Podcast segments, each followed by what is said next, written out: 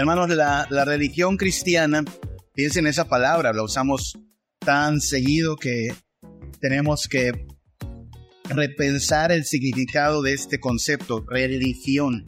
Todavía escucho personas que dicen, no, yo no tengo religión, yo, yo soy cristiano, pero no tengo una religión. Y sin embargo, religión significa eso. Religión significa relación. No tengan miedo de decirlo así. Mi religión es el cristianismo. Claro, hay una religiosidad, una falsa religión, que es la que muchos tienen en mente a lo mejor cuando dicen yo no tengo religión. Lo que quieren decir es no quiero ser alguien que solo se disfrace de cristiano. Conozco muchos de esos. Hay gente que le va a decir así, ¿no? Conozco muchos que se dicen cristianos, pero es de lengua nada más su cristianismo, en su vida cotidiana no lo son.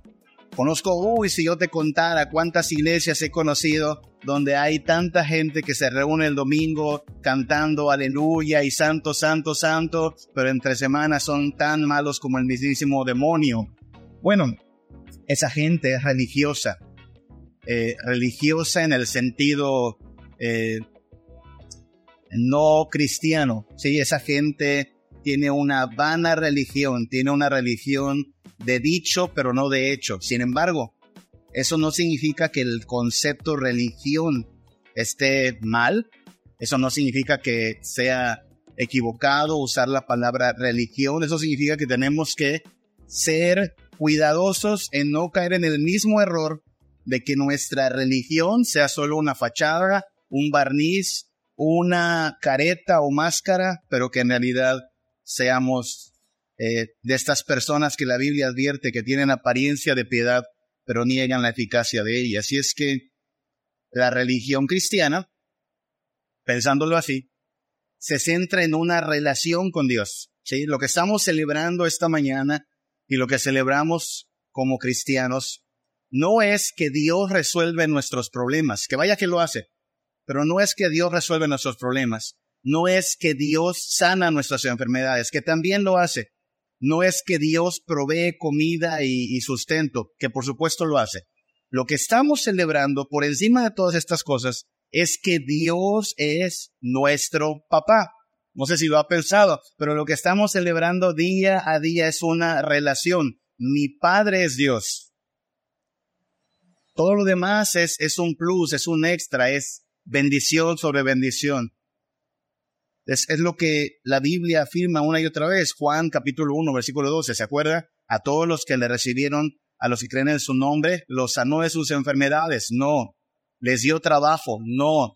Les ayudó a cumplir sus sueños. No. Les dio el privilegio de ser hechos hijos de Dios. Lo que estamos celebrando en Cristo es que tenemos una relación cercana, profunda, permanente, inquebrantable eterna y bendita con Dios. También los demonios tienen una relación con Dios, pero la relación que tienen los demonios con Dios es una relación de juicio. Los demonios saben que serán lanzados al lago de fuego. También los incrédulos tienen una relación con Dios, una relación de enemistad con Dios. Pero los hijos de Dios tienen una relación de amor, de misericordia, son beneficiarios de Dios. Así es que lo que celebramos, hermanos, y espero que el Señor nos ayude a crecer en este entendimiento, es que tenemos una relación con Dios a nivel de padre hacia hijos, en esa dinámica. No todos tienen esta relación con Dios, quienes no tienen al Hijo, no tienen al Padre, que no, no tienen a Jesús, no tienen a Dios como su papá. Es solo por Jesús que se nos es dado el espíritu de adopción por el cual, según Pablo a los romanos, podemos clamar Abba Padre, Padre nuestro. Así es que necesitamos pedirle a Dios que nos ayude a crecer en esta, en esta relación y en este entendimiento, hermanos.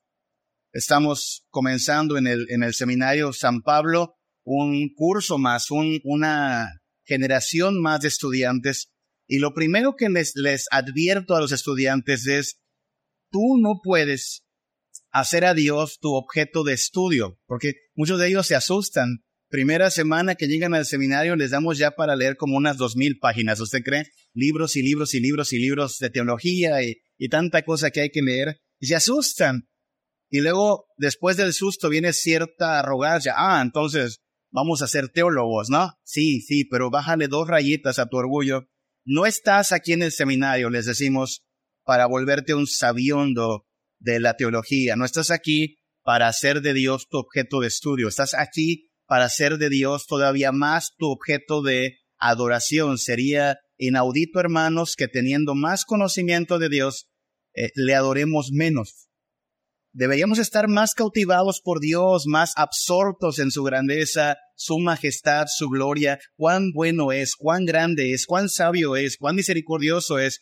Y entonces esto debe llevarnos no al orgullo ni al ser engreídos, cuanto más conocemos de Cristo, sino a mayor humildad y mayor sencillez en esta relación. Pasa como con cualquier relación, con tus amigos. De pronto te descubres que conoces a tus amigos eh, tanto que con solo verlos sabes si están tristes o si están contentos, porque ha, ha, habido un crecimiento en esa relación. Ya ni se diga en el matrimonio, donde prácticamente tu media naranja te puede leer como si tuviera ojos biónicos y sabe cuando algo te pasa, algo te algo ocultas, cuando algo te aqueja. Entonces, si crecemos en estas relaciones humanas, cuánto más deberíamos crecer en nuestra relación con Dios. Así es que al estudiar la palabra y al estudiar una carta como la carta a los hebreos, el propósito no es en sí dominar el contenido, es ya, ah, sí, tenemos, no sé, algún día, una especialidad en hebreos, ¿no? Maestría en hebreos de la iglesia Príncipe de Paz, no, sino que quedemos tan cautivados de Cristo como lo habrán estado los hermanos que leyeron por primera vez esta carta, la epístola a los hebreos. Ya hemos dicho que no sabemos quién la escribió, es un misterio, no se sabe quién escribió. Algunos pensaron en su tiempo que fuera Pablo, la verdad es que es difícil aseverar que sea Pablo, pero dejémoslo en que es uno de los libros inspirados por Dios, dirigido a los hebreos, y por lo tanto una de las primeras cosas que tenemos que hacer al estudiar la carta a los hebreos es movernos en un pensamiento acerca de cómo ven los hebreos esta, esta realidad aquí plasmada. Pensemos como judíos, esto es de lo que se trata.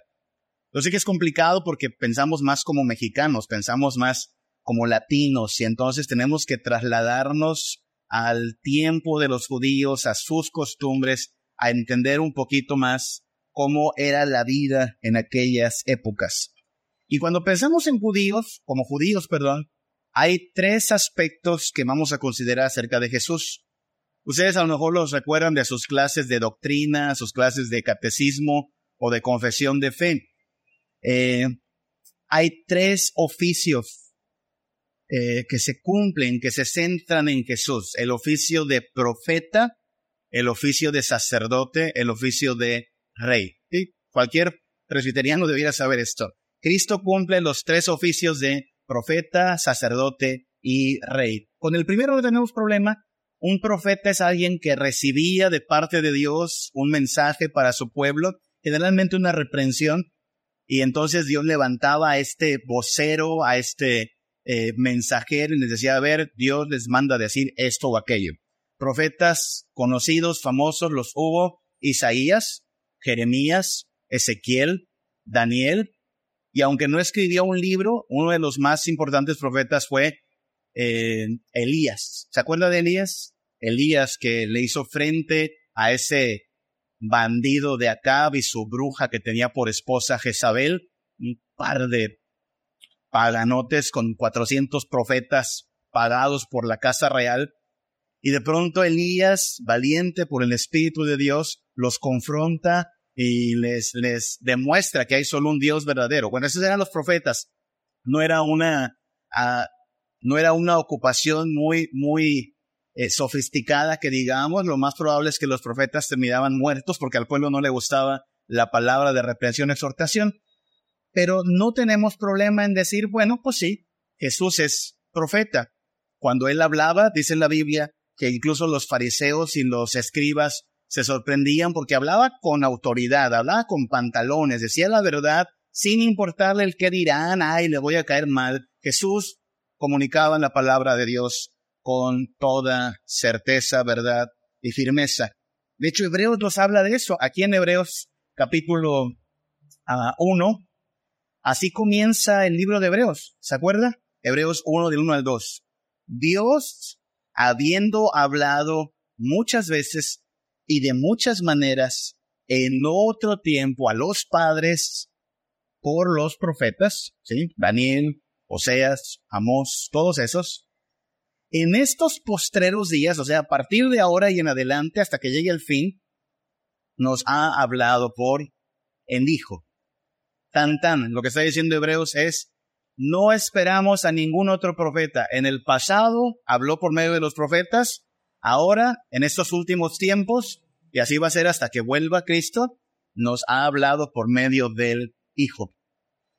Por esa razón, y otras tantas, nosotros no creemos que existan actualmente profetas. Tenga cuidado con alguien que diga, ah, viene el, el profeta fulano, el profeta sotano, no es cierto, le están mintiendo. Ya no existe ese oficio, ya no, ya no es parte de la forma de hablar de Dios. ¿Por qué? Porque así nos habló en el pasado, pero aquí dice Hebreos, ahora nos ha hablado por medio de el Hijo. No esperamos nueva revelación, no esperamos que un día el pastor diga, Dios me habló en sueños, hermanos, tengo visión de Dios, tengo palabra profética para usted. Tenga cuidado con esos charlatanes. La Biblia nos advierte que se levantarán falsos profetas y falsos maestros, y nada de esto debiera sorprendernos, pero tampoco nada de esto debiera engañarnos. Yo creo que gran parte de la gente que cae en el error de escuchar a estos falsos profetas pues tiene la culpa por no leer su Biblia. Si leyeran su Biblia, se darían cuenta que allí estaba ya advertido, va a haber falsos profetas. Así es que no tenemos problema con que Jesús sea profeta. Esto es claro en la Biblia. Jesús es, de hecho, no solo es quien nos trae la palabra de Dios, Jesús es la palabra encarnada, eso dice Juan, ¿verdad? El verbo hecho carne. Hablemos de los otros dos oficios, sacerdote y rey. ¿Sí? Ya dijimos, es profeta, de eso no hay duda. Él dice, las palabras que yo hablo las hablo de parte de mi Padre, que Él es el profeta de profetas. Sacerdote y rey son los otros oficios. Hablemos un poquito del oficio de rey. No hay duda de que Jesús es puesto en la Biblia como rey, ¿sí? Cuando nace Jesús en Belén, una estrella guía a los magos de Oriente y llegan preguntando dónde está el rey de los judíos, ¿verdad? Cuando vemos Apocalipsis, la imagen de Jesús es de alguien que viene al frente de un ejército, trae aquí una, una banda que dice Rey de Reyes y Señor de Señores. De esto no hay duda. Filipenses capítulo 2 nos dice que este rey, Jesucristo, se humilló hasta lo sumo, tomando forma de siervo, pero que Dios le ha exaltado también y un día toda rodilla se doblará y toda lengua confesará que Jesús es el Señor. De hecho, usted y yo necesitamos rendirnos ante este el Rey. Hoy lo hemos cantado, ¿no? Tú eres Rey, tú eres Señor. Mire cuán importante es lo que cantamos. Tu palabra de autoridad en mi vida reinará. Este es Rey. Cuando hablamos de Jesús, hablamos de Jesús como nuestro rey. Su palabra, hermanos míos, no es una opción, no es un consejo, no es, no es algo que Dios dice, ahí te encargo a ver si lo consideras, a ver qué te parece. No, es palabra de autoridad. Tenga cuidado, hermano. Hay quien dijo, los cristianos no dicen mentiras, pero las cantan. Y creo que es verdad, porque si nosotros esta mañana hemos cantado, tú eres mi rey, tú eres Señor y tu palabra reinará en mí, pero en realidad en nuestra vida cotidiana no está ocurriendo así, si no es la palabra de este rey la que nos gobierna, nos dirige, yo me temo que estamos cayendo en el error de una religiosidad que no es en verdad religión. Vaya, una relación de lengua, de labios, pero no una relación verdadera con Dios, porque no le estamos en verdad honrando como nuestro Rey. Así es que nuestro deber es prolongar la adoración que aquí damos domingo a domingo cuando decimos príncipe de paz. Recuerde que príncipe es sinónimo de rey también. En la Biblia, príncipes y reyes son sinónimos. Le, le decimos rey, le decimos señor, le decimos tu palabra, se llama autoridad. Más nos vale que sea verdad. Si esta tarde, allá en casa, no obramos conforme a nuestro rey, hermanos, estaremos deshonrando su nombre. Si esta semana en el negocio, en el trabajo, en nuestras diversas actividades, no vivimos sometidos a este rey, hermanos, eh, estamos viviendo en una contradicción. Porque si en verdad Él es nuestro rey, debemos vivir como súbditos. La Biblia nos atestigua de Jesús como rey. Usted se ha leído el libro de Génesis, quizá. Es uno de los libros, no solo el primero de la Biblia, sino más llenos de historias. Ahí tenemos las historias de Adán y Eva, la historia de Noé que estamos considerando en las tardes de estos domingos, las historias de Abraham y cómo a Abraham se le promete que tendrá una descendencia innumerable. Ya sabe, de Abraham nació Isaac, de Isaac nació Jacob, de Jacob nacieron doce chamacos que llegaron a ser las doce tribus de Israel. Yo creía que el personaje central de Génesis, hacia la segunda mitad de Génesis, era José. ¿Se acuerda? José el soñador, nos apasiona tanto la historia, este hombre que llegó de ser pues prácticamente un esclavo vendido por sus malosos hermanos a casi el segundo del faraón, ¿no? Pero después José desaparece de la historia. ¿Sabe quién es el personaje central hacia el final de Génesis? Judá. Judá. Es todo un caso, Judá. Un hombre que trajo deshonra a su padre, se anduvo acostando también con una esposa de su padre, luego se acostó con su nuera, vaya, era bastante libertino el Señor, pero después Dios lo redime. En Génesis 49, cuando ya José se da a conocer a sus hermanos, cuando ya los perdonó y los trae a vivir a esta tierra de Gosén, ya se va a morir ese Jacob y pasa a sus hijos a darles una bendición especial. Miren lo que dice Génesis 49 del 8 al 10. La traducción lenguaje actual lo dice muy claro. Pone sus manos Jacob sobre Judá, porque así se daban las bendiciones, y le dice, tú, Judá, dominarás a tus enemigos y tus hermanos te alabarán y se inclinarán ante tu presencia. Fíjese, cómo Judá pasó de ser un hombre despreciable. Por cierto, Judá fue el que propuso vender a José, así de maloso era. Fue Judá el que dijo, ¿y si lo vendemos tú? A ver si nos dan algo de lana por él. Así es que es un hombre que llegó de ser perverso a luego recibir esta bendición. Génesis 49, 8. Tú, Judá, dominarás a tus enemigos, tus hermanos te alabarán, se inclinarán ante tu presencia. Eres, versículo 9, como un león feroz, que al regresar con su presa se agacha y se echa en el suelo. Imagínense ya, el león mató a su presa y la tendió ahí para la devorando poco a poco. De ahí salió la mención de el león de la tribu de Judá, de este pasaje. Cuando Jacob le da esta bendición a su hijo Judá y le dice, tú eres como un león, Judá. De ahí saldrá esa mención, el león de la tribu de Judá.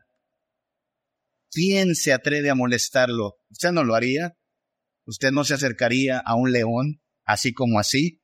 Impone miedo y claro que lo ha de hacer. Versículo 10. Siempre tendrás en tus manos el cetro, ese bastón de mando que se le da a los reyes, el cetro que te hace gobernante, hasta que venga el verdadero rey que gobernará sobre todo el mundo. Nota lo que está haciendo Jacob. Jacob está profetizando acerca de lo que va a pasar con Judá. Judá va a ser conocido como el león. Y de esta tribu de Judá, de la descendencia de Judá, vendrá el verdadero rey, dice Jacob. Alguien ante el cual todo todo el mundo se va a someter, a doblegar.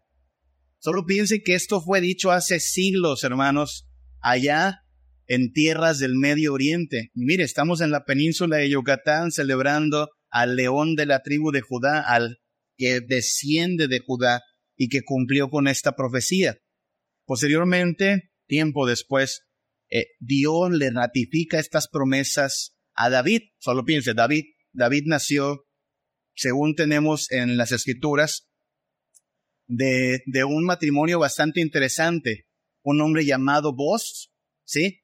Se casa con una moabita extranjera, aganota, pero redimida por el Señor, porque así somos todos, extraños, paganos, idólatras, y Dios nos dice, vente para acá, hay lugar en mi reino para ti. Y así pasó con Ruth también. Rudy y Boaz se casan, tienen un hijo llamado Obed, y Obed tiene un hijo llamado Isaí, e Isaí tiene ocho chamacos, el octavo de ellos llamado David. ¿Y quién llegó a ser David? El más, más admirable rey de Israel. Y una noche se le aparece Dios a David, o le habla, más que nada, le habla Dios a David, segundo de Samuel 7:12, y le dice, David, vamos a hacer algo contigo. Cuando tus días sean cumplidos, segundo de Samuel 7:12, cuando tus días sean cumplidos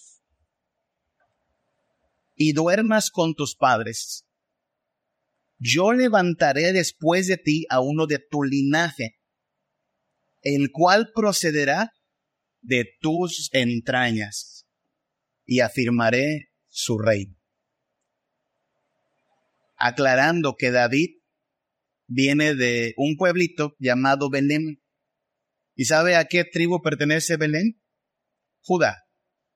Así es que Dios ha trazado un plan en el cual de la tribu de Judá nacerá un rey. David fue un anticipo de ese reinado glorioso y de ese David, Dios está diciéndole a David, yo de ti haré que nazca un rey. Y su reino será eterno, David. Así es que pensando como judíos, si pensamos como judíos, afirmamos, claro, que eh, Jesús es el profeta de profetas. Siguiente. Afirmamos que Jesús es el rey esperado. Toda la Biblia es escrita en esos términos. Jesús es el rey que esperábamos. Recuerde que los judíos le decían al rey el ungido, el Mesías. Lo primero que predica eh, Pedro en el día del Pentecostés es, este Jesús es el Mesías, es el Señor. Pablo también se va a convertir bajo esa, bajo esa confesión de fe. Jesús es el Mesías que esperábamos. No hay ningún problema con hablar de Jesús como profeta y como rey. Todo eso dicen amén. ¿Sabe dónde está el problema? cuando Hebreos dice, pero además de ser profeta y además de ser rey, es sacerdote. Ahí hay un problema. O sea, pensando, siguiendo el chito por favor, pensando como, como judíos, la pregunta es, ¿cómo puede Jesús ser sacerdote? No cuadra, hermanos por muchas cosas que a continuación trataré de plantear, pero no cuadra. Yo sé que para usted y para mí somos reformados, decimos, pero ¿cómo? A mí me enseñaron que sí, profeta, sacerdote y rey. Sí, pero cuando piensa como judío no funciona así de fácil. Como mire, agradezco a nombre de todos los papás de la iglesia por el pozole que nos echamos el domingo pasado. Estuvo muy sabroso, ¿eh? Muy rico. Muy, muy rico. Pero yo no sé qué hubiera hecho si me salen con que nos van a hacer pozole vegano. Esa cosa no existe, hermanos. Es una blasfemia. Pozole vegano. He escuchado gente que hace eso, pozole de, de, de, ¿de qué era? De setas, ¿no? Pozole de setas. Eso no existe, ¿no? Te, te, te voy a invitar a comer pozole vegano, eh, algo no cuadra. El pozole tiene que ser con puerquito y con maicito, porque si no, pues no es pozole, ¿no? Porque pensando como mexicanos, eso hacemos. Aquí pasa mucho en Mérida, ¿no? En Yucatán, ya sabe que hay gente de fuera que no es paisano de uno y quiere comer panuchos con salsa katsu. Y eso no cuadra, dicen, ¿qué, ¿qué le pasa, no? Porque tenemos una mente muy, muy autóctona. Bueno, los judíos en su mente, en su contexto, cuando escuchan Jesús es el profeta, dicen, amén, sí es el profeta. Sí, la Biblia dice que vendría alguien como Elías, entonces él es el profeta. Y le dicen, Jesús es el Mesías. Claro que sí, porque hasta encuentran la genealogía. David y antes de David, Judá, David. Y bueno, sí, tiene el linaje real. Por eso Mateo, si usted abre el Evangelio de Mateo, comienza diciendo Jesús hijo de Abraham, hijo de David. Ahí está la línea del, del rey. Pero cuando sale el autor de Hebreos diciendo, y es sacerdote, ahí sí los judíos dicen, ah, esto no cuadra. No puedes así como así decir que Jesús es sacerdote. Y por eso el libro de Hebreos va a dedicar mucho a explicar cómo es que Jesús es sacerdote. Siguiente. Y, lo hacen en los versículos 1 al 10 de Hebreos 5. Todo el libro de Hebreos es sobre esta idea. Pero vamos a ver resumida la, la parte de Hebreos 5 del 1 al 10. Versículo 1. Dice, todo sumo sacerdote es tomado de, las, tomado de entre los hombres, es constituido a favor de los hombres en lo que a Dios se refiere, para que presente ofrendas y sacrificios por los pecados para que se muestre paciente con los ignorantes y extraviados, puesto que él también está rodeado de debilidad. Y por causa de ella debe ofrecer por los pecados tanto por sí mismo como también por el pueblo. Ojo, versículo 4. Y nadie toma para sí esta honra, sino el que es llamado por Dios, como lo fue Aarón. Así es que primer, primer asunto, los sacerdotes eran puestos por Dios. Los sacerdotes no son voluntarios. No es que yo, yo, yo quiero ser sacerdote. Bueno, no es que, que usted quiera, ¿no? Dios lo tiene que poner. Haz algo semejante también en nuestra época, tenga cuidado. Sin querer alardear, hermanos, pero nuestra iglesia, nuestra denominación, tiene un proceso bastante cuidadoso, ¿sabe? Para que alguien llegue a ser pastor, ministro. O sea, esto no es de que de pronto llega don Samuel Hernández y dice, quiero ser pastor, ah, sí. Pues haga fila porque hay todo un proceso, ¿no? En nuestra iglesia no ocurre así como que alguien diga, Dios quiere que sea pastor, no. Hay todo un proceso para corroborar si es así. Hay que preguntarle al gobierno de la iglesia, ¿no? Los ancianos, si le dan apoyo a este muchacho que quiere ser pastor. Cuando nosotros escuchamos de alguien que quiere ser pastor, el consistorio tiene que darle su aval. Además, hay que preguntarle al presbiterio, que es toda la unión de los pastores, si puede evaluar ese candidato. Y hay una evaluación. Algunos de ustedes han escuchado de cómo va, a ser el examen de fulano o de sotano, a ver si lo ordenan. Es todo un examen que requiere mucha preparación. Tiene que ir a un seminario y rendir ciertos eh, requisitos. Y si no los reúne, pues reprobado, mijito, y no va a ser pastor, ¿no?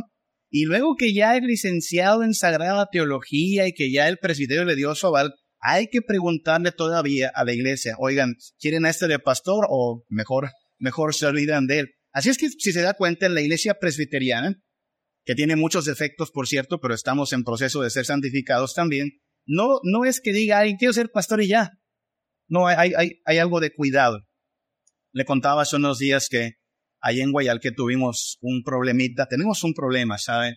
Eh, diversas denominaciones entran y a veces en vez de andar predicando el evangelio, pues es más fácil acarrear gente que ya, que ya fue llevada a una iglesia, ¿no? Y mi hermana Lupita nos, nos decía de, pues con tristeza, ¿no? Pastor, llegó, llegó esta persona, autodenominado pastor, porque de la noche a la mañana dijo, yo soy pastor, y ya los, los los atrajo, no con la palabra, por cierto, con activismo y regalitos, despensas, dulces para los niños, ya sabe, cosas que a la gente le agradan. No funciona así. No es que alguien diga, yo quiero ser pastor y ya.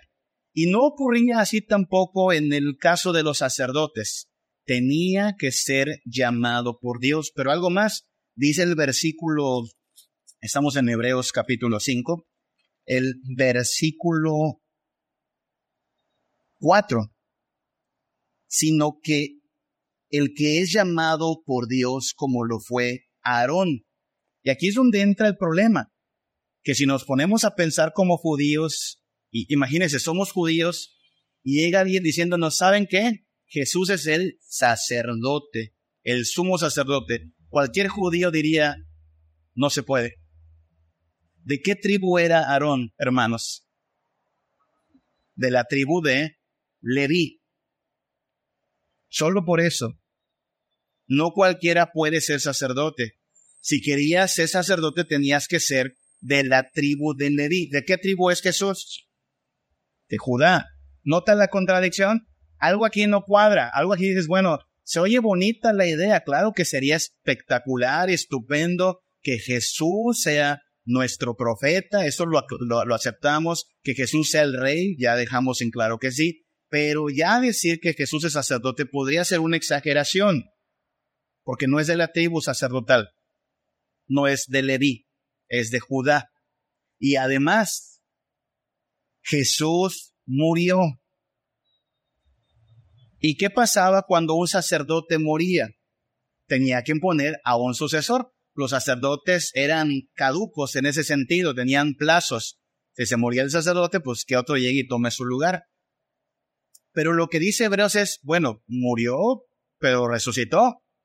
Y si murió y resucitó, no deja el cargo de sacerdote, sino que, oh cielos, lo conserva para siempre. Es un sacerdote eterno, puesto que ha vencido a la muerte. Pero vamos con el asunto de la tribu, porque eso es lo importante.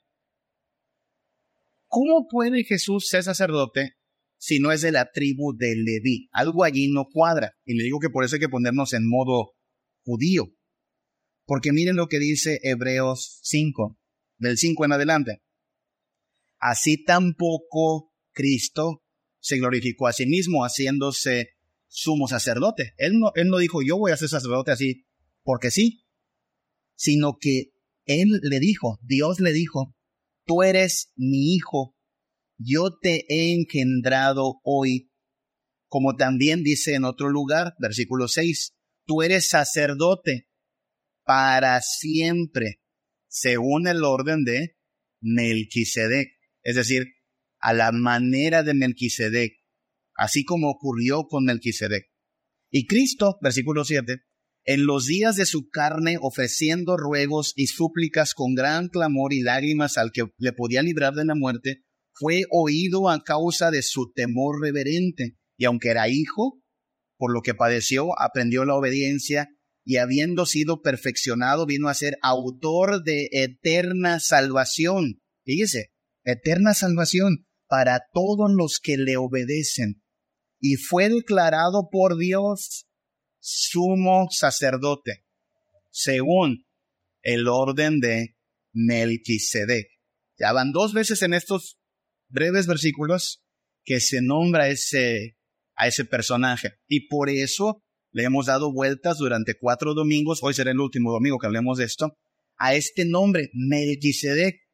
Estoy consciente de que a lo mejor no, no siempre es claro el pasaje y tenemos que ir al Antiguo Testamento y ver qué, qué pasa con estos personajes. Uno de estos personajes importantes aquí es Melquisedec. Lo que va a decir el autor de Hebreos es, yo sé que te parece extraño que Jesús sea sacerdote porque tú sabes que los sacerdotes deben ser de la tribu de Leví, pero estamos hablando de un sumo sacerdocio diferente y superior al de Aarón. Estamos hablando de uno del estilo de Melquisedec. ¿Quién es Melquisedec? Capítulo 7 de Hebreos nos va a decir, bueno, este es Melquisedec, era rey de Salem. 7.1, Hebreos 7.1.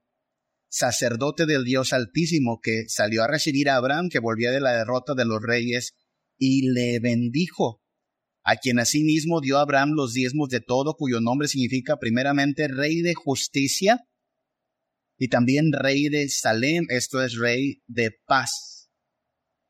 Lo que dirá el autor de Hebreos es, Jesús es sacerdote, pero no es un sacerdote como Aarón, es un sacerdote como Melquisedec, que es este personaje que era rey y sacerdote a la vez. Ya lo hemos dicho los tres domingos anteriores, ha de haber sido interesantísimo y admirable vivir en Salem, que es Jerusalén, en tiempos de Melquisedec. Ver que tu rey se levanta todas las mañanas, no para ser servido, sino para servir. No se levanta a, a que le sirvan, sino se levanta a vestir una ropa de sacerdote y a ofrecer sacrificios por su pueblo. Ha de haber sido interesantísimo eso, hermanos. No funciona así con nuestros reyes y gobernantes, ¿verdad? Nuestros reyes y gobernantes reciben un trato de, de preferencia, un trato especial.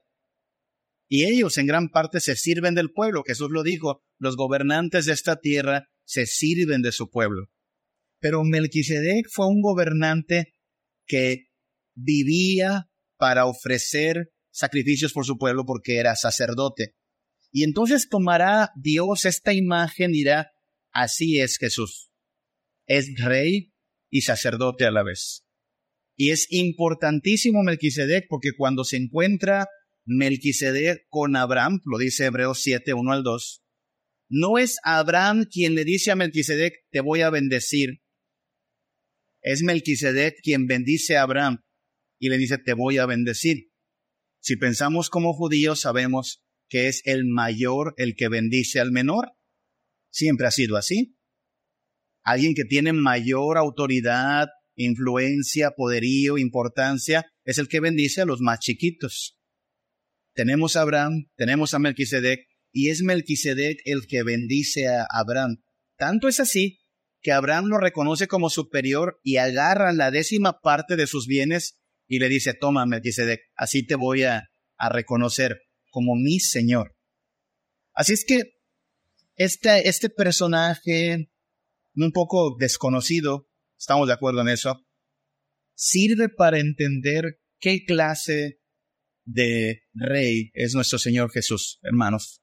Siguiente, un rey de justicia, porque eso significa Melquisedec, rey de justicia, pero también un rey de paz, porque dedicándose a ser sacerdote, lo que hace un sacerdote es buscar la paz entre este Dios que está airado, que está ofendido a causa del pecado, este pueblo que ha transgredido la ley de Dios, y el sacerdote lo que hace es pedirle a Dios, Dios, perdónalos, tenles paciencia, sí, son tercos, son testarudos, pero tú eres bueno. Eso hacían los sacerdotes todo el tiempo. Interceder y buscar la paz. Eso hacía también Job, ¿se acuerdan? Job. Dice la Biblia que Job ofrecía sacrificios todos los días a Dios, porque decía, no vaya a ser que mis hijos hayan ofendido a Dios. ¿Qué está haciendo Job? Interceder. Entonces imagínense a, a un rey que ama tanto a su pueblo, que intercede por su pueblo ante Dios buscando la paz. Pues esto es lo mismo que ha venido a hacer Jesucristo, hermanos.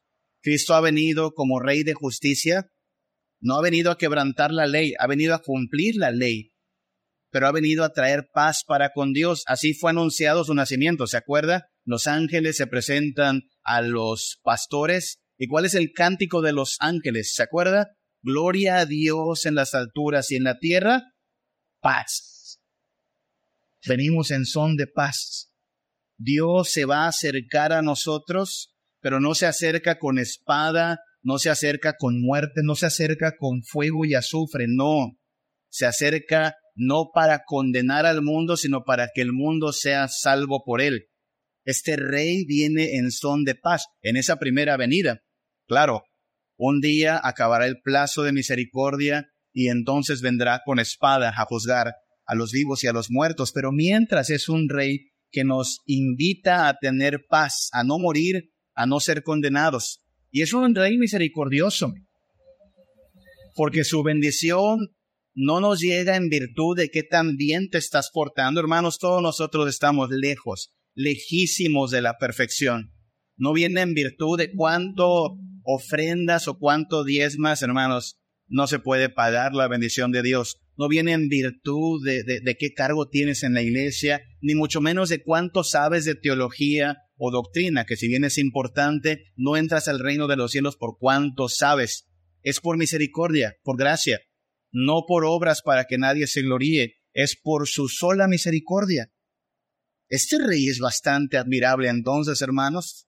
Y el propósito de, e, esta clase de acercamiento a la palabra, hermanos, es pedirle a Dios en verdad que nosotros seamos cautivados de, de asombro, de gratitud, de gozo, decir, wow, este es nuestro rey.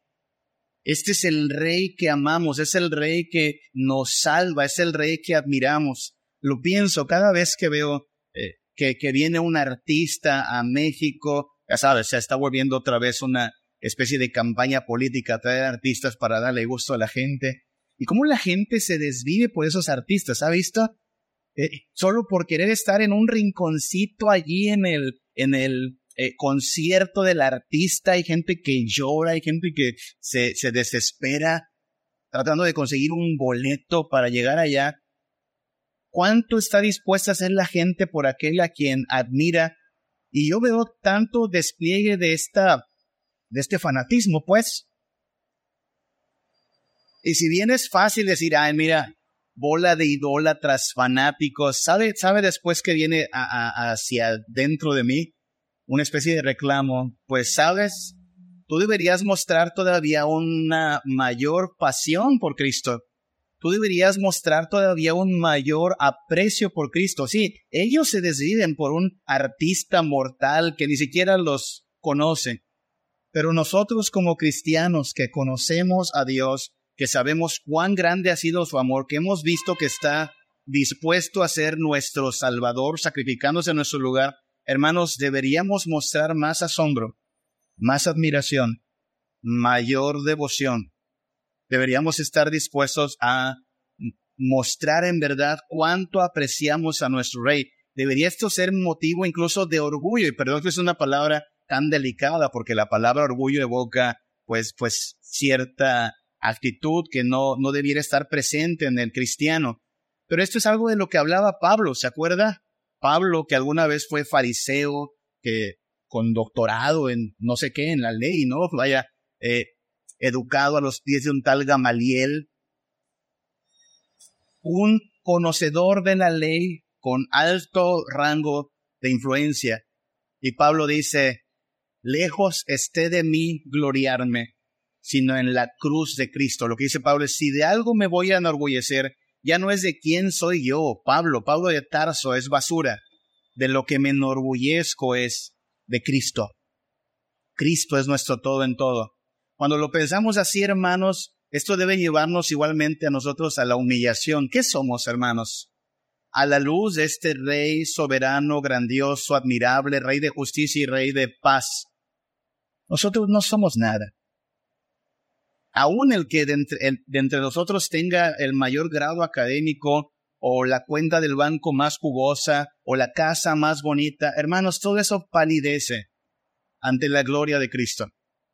Es más, si, cada uno de nosotros tuviera un premio Nobel de lo que sea, y, y, a lo mejor hasta un reino de esta tierra, supongamos que aquí está el rey de Mónaco, el rey de Francia, el rey de Inglaterra, el rey de España, ¿qué son estos reyes ante Jesús?